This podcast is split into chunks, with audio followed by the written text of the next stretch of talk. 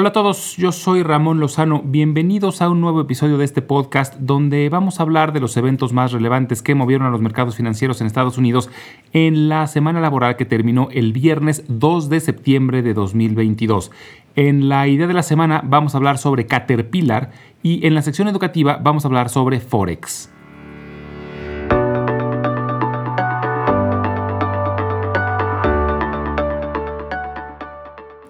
Septiembre inició de forma muy negativa. Durante la semana los tres principales índices cayeron de forma considerable. El Dow Jones bajó el 2.9%, el Standard Poor's 500 el 3.2% y el Nasdaq cayó el 4.2%. La onda expansiva de los comentarios del presidente de la Fed de hace semana y media siguieron causando problemas para la bolsa. Varios miembros de la Fed consideran que las tasas probablemente lleguen a estar arriba del 4% y se mantengan elevadas hasta buena parte de 2023. Fue una semana con mucha información relevante, empezando con los reportes relacionados al mercado laboral, que en general fueron positivos. Durante el mes de agosto siguió la inflación en los salarios, pero a un ritmo mucho más bajo que los meses anteriores. Se añadieron 315 mil nuevos empleos, ligeramente por debajo de lo esperado, pero lo más interesante es que aumentó ligeramente la tasa de desempleo, se ubicó en 3.7%, pero esto fue debido a que creció la participación laboral es decir, el porcentaje de adultos en edad laboral que están activamente trabajando o buscando trabajo. Durante la pandemia, la participación laboral cayó fuertemente debido a que muchos dejaron de buscar empleo formal, ya sea por un retiro anticipado o por temas personales, pero poco a poco ha ido regresando a la normalidad. En agosto subió ligeramente la participación laboral y esto es positivo porque recordemos que un mercado laboral demasiado robusto incentiva a que la Fed siga subiendo las tasas de interés de forma agresiva. Algunos analistas han mencionado que en parte el mercado laboral está tan robusto porque hay muchas iniciativas del gobierno que han fomentado la oferta de empleo. Es uno de esos casos donde buenas intenciones tienen efectos negativos inesperados la administración del presidente Biden ha pasado tres legislaciones que van a crear muchas fuentes de empleo. Una es el plan de infraestructura, la otra es la CHIPS Act para fabricar semiconductores en Estados Unidos y la otra es la mal llamada Inflation Reduction Act, que fomenta el desarrollo de energías renovables.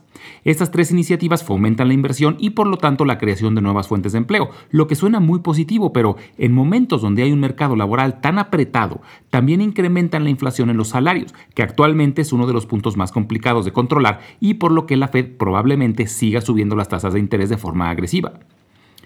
La semana fue especialmente negativa para parte del sector tecnológico, principalmente para las empresas fabricantes de chips.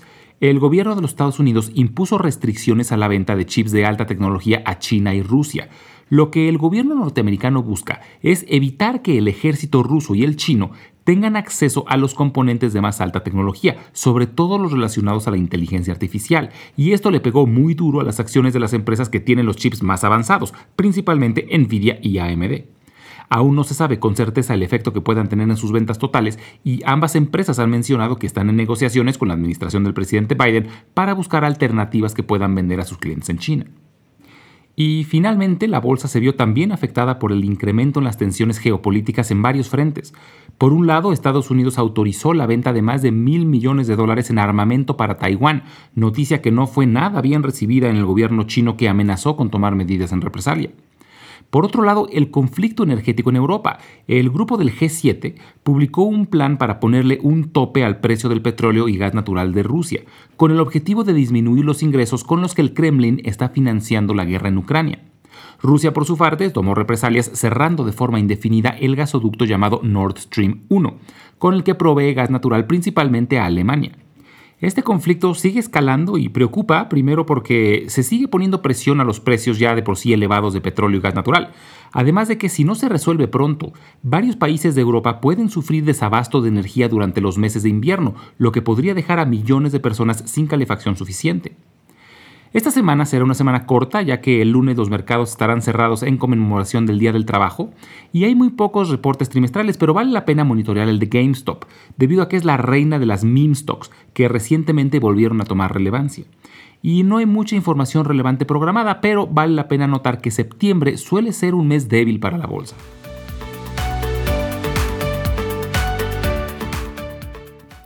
En la idea de la semana, vamos a hablar sobre Caterpillar, su símbolo es CAT. Caterpillar es la empresa líder a nivel mundial de fabricación de maquinaria pesada y equipo para construcción y minería. Fue fundada en 1925 en el estado de Illinois tras la fusión de dos fabricantes de tractores, pero sus orígenes se remontan a 1890, cuando Benjamin Holt fundó una empresa que fabricaba tractores con motores de vapor. Estos tractores eran extremadamente pesados, lo que en muchas ocasiones hacía que se atascaran en los campos de cultivo.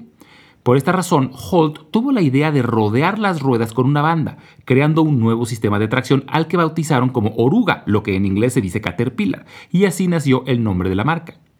Actualmente Caterpillar tiene más de 100.000 empleados y distribuidores en 192 países. Su valor de mercado actual es de casi 100 mil millones de dólares y forma parte de las 30 empresas que componen el índice Dow Jones. Caterpillar principalmente gana dinero a través de la venta de su maquinaria, aunque también buena parte de sus ingresos es a través de la renta de equipo usado. Además, curiosamente, cerca del 5% de sus ventas son relacionadas al licenciamiento de su marca para la venta de ropa. La industria de la construcción, donde se encuentra Caterpillar, es cíclica por naturaleza. Se beneficia de periodos de expansión económica, pero sufre mucho durante crisis o estancamiento económico. Pero a largo plazo, Caterpillar ha tenido un buen desempeño. Recientemente las acciones de Caterpillar han caído junto con el resto del mercado debido al nerviosismo de que una recesión económica afecte a la empresa. Sus acciones se encuentran cerca del 30% abajo de su máximo histórico, pero esto puede representar una buena oportunidad porque recordemos que recientemente se pasó una legislación en Estados Unidos para renovar gran parte de la infraestructura a nivel nacional, lo que incluye presupuesto para construcción. Además de que el nivel actual de sus acciones, Caterpillar paga un dividendo nada despreciable del 2.6% y es parte del selecto grupo de Dividend Aristocrats, que son las empresas que han incrementado su dividendo por lo menos los últimos 25 años.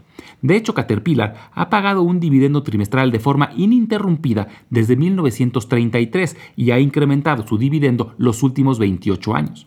Y por estas razones vale la pena tener a Caterpillar en el radar.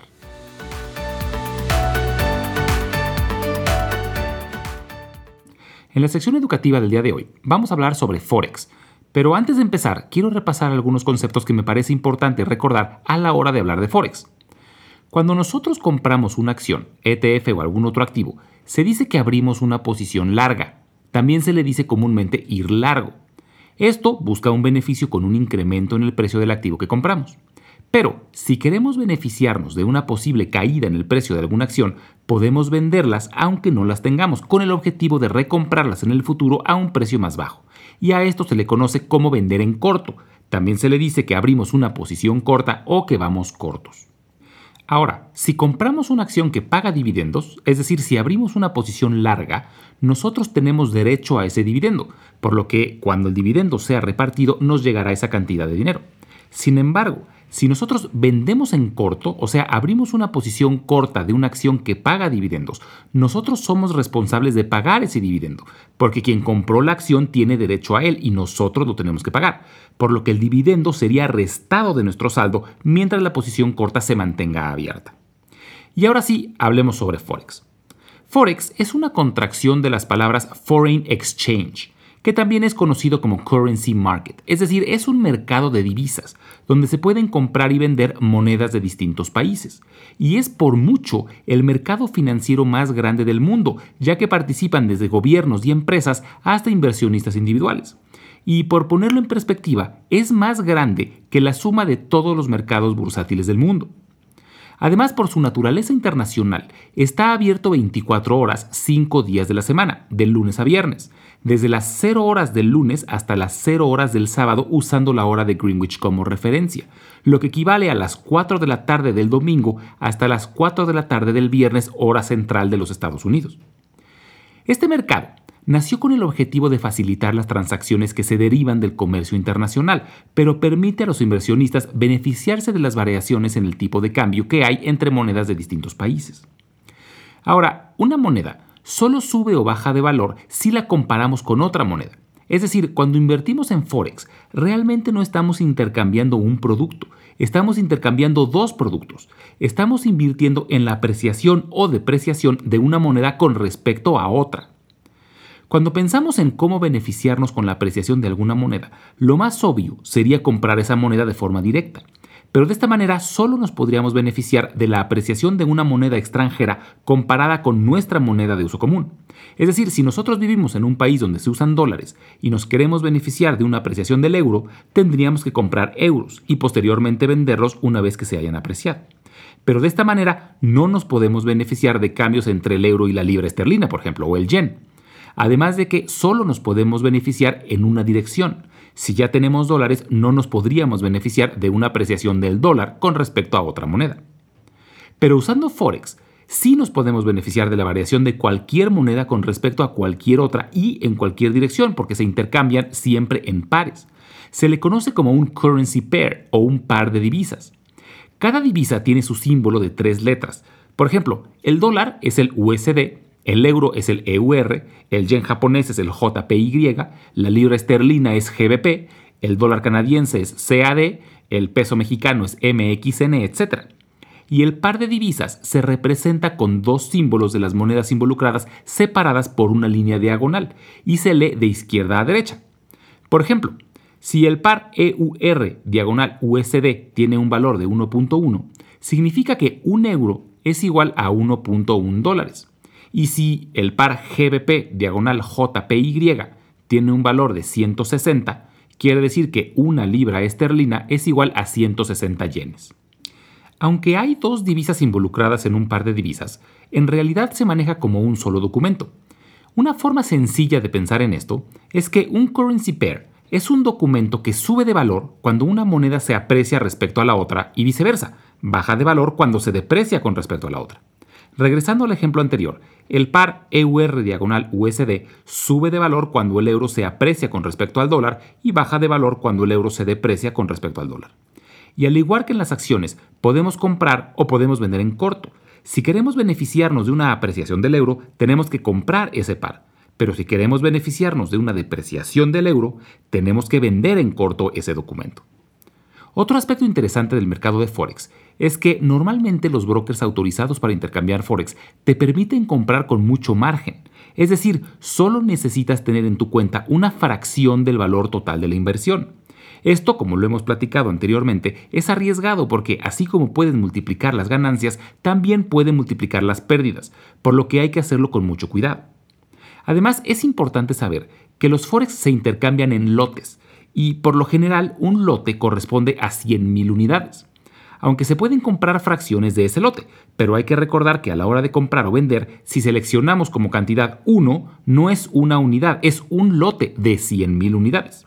Si quisiéramos, por ejemplo, comprar 1000 unidades, tendríamos que poner la cantidad de 0.01 lotes. Finalmente, algo que es muy importante considerar es el financiamiento que en este caso se refiere a la diferencia de tasas que hay entre las dos monedas involucradas en el par de divisas. Todas las monedas tienen una tasa de interés, que en pocas palabras es el costo que tendría un crédito en esa moneda. Y la tasa de corto plazo de las principales divisas se conoce como la LIBOR y se cobra diariamente. Cuando nosotros compramos un par de divisas, aunque como ya vimos se maneja como un solo documento, técnicamente tiene dos divisas involucradas, de las cuales en una tenemos una posición larga y en la otra una posición corta. Es decir, de la divisa que buscamos su apreciación tenemos una posición larga y de la otra tenemos una posición corta. Por lo tanto, de la divisa que tenemos una posición larga nos corresponde cobrar una tasa de interés, pero nos corresponde pagar la tasa de interés de la divisa en la que tenemos la posición corta. Y como cada moneda tiene una tasa distinta, somos responsables de la diferencia de las tasas. A esta diferencia de tasas se le conoce como el swap. Si la tasa de la moneda en la que tenemos una posición larga es mayor, entonces recibimos el swap. Si por el contrario la tasa de la moneda en la que tenemos una posición corta es mayor, entonces nos descuentan el swap. Por ejemplo, supongamos que nosotros compramos el par EUR diagonal USD. Este documento sube de valor si el euro se aprecia con respecto al dólar. En este caso, Técnicamente estamos comprando euros y vendiendo dólares, es decir, estamos abriendo una posición larga en euros y una posición corta en dólares. Por lo tanto, nos corresponde cobrar la tasa de interés del euro, pero pagar la tasa de interés del dólar. Actualmente, la tasa de interés del dólar es mayor a la tasa del euro, por lo que en este caso nos toca pagar la diferencia y por lo tanto sería restado de nuestro saldo cada día. En el caso contrario, si nosotros vendemos el par EUR diagonal USD, quiere decir que tenemos una posición corta en euros y una posición larga en dólares, por lo que la diferencia en las tasas nos es depositada a nuestra cuenta cada día. Espero que haya quedado claro el tema de Forex. Es un poco complejo, pero interesante porque engloba varios conceptos de los que hemos hablado en el pasado. Si les queda alguna duda, pueden escribirme a mi correo, es ramonlog.yahoo.com, ramonlog.yahoo.com. Además, como cada semana, la transcripción la vamos a subir al blog invertirenlabolsa.substack.com y se pueden suscribir para que les lleguen notificaciones cuando esté disponible cada episodio. Muchas gracias y nos escuchamos en el próximo episodio.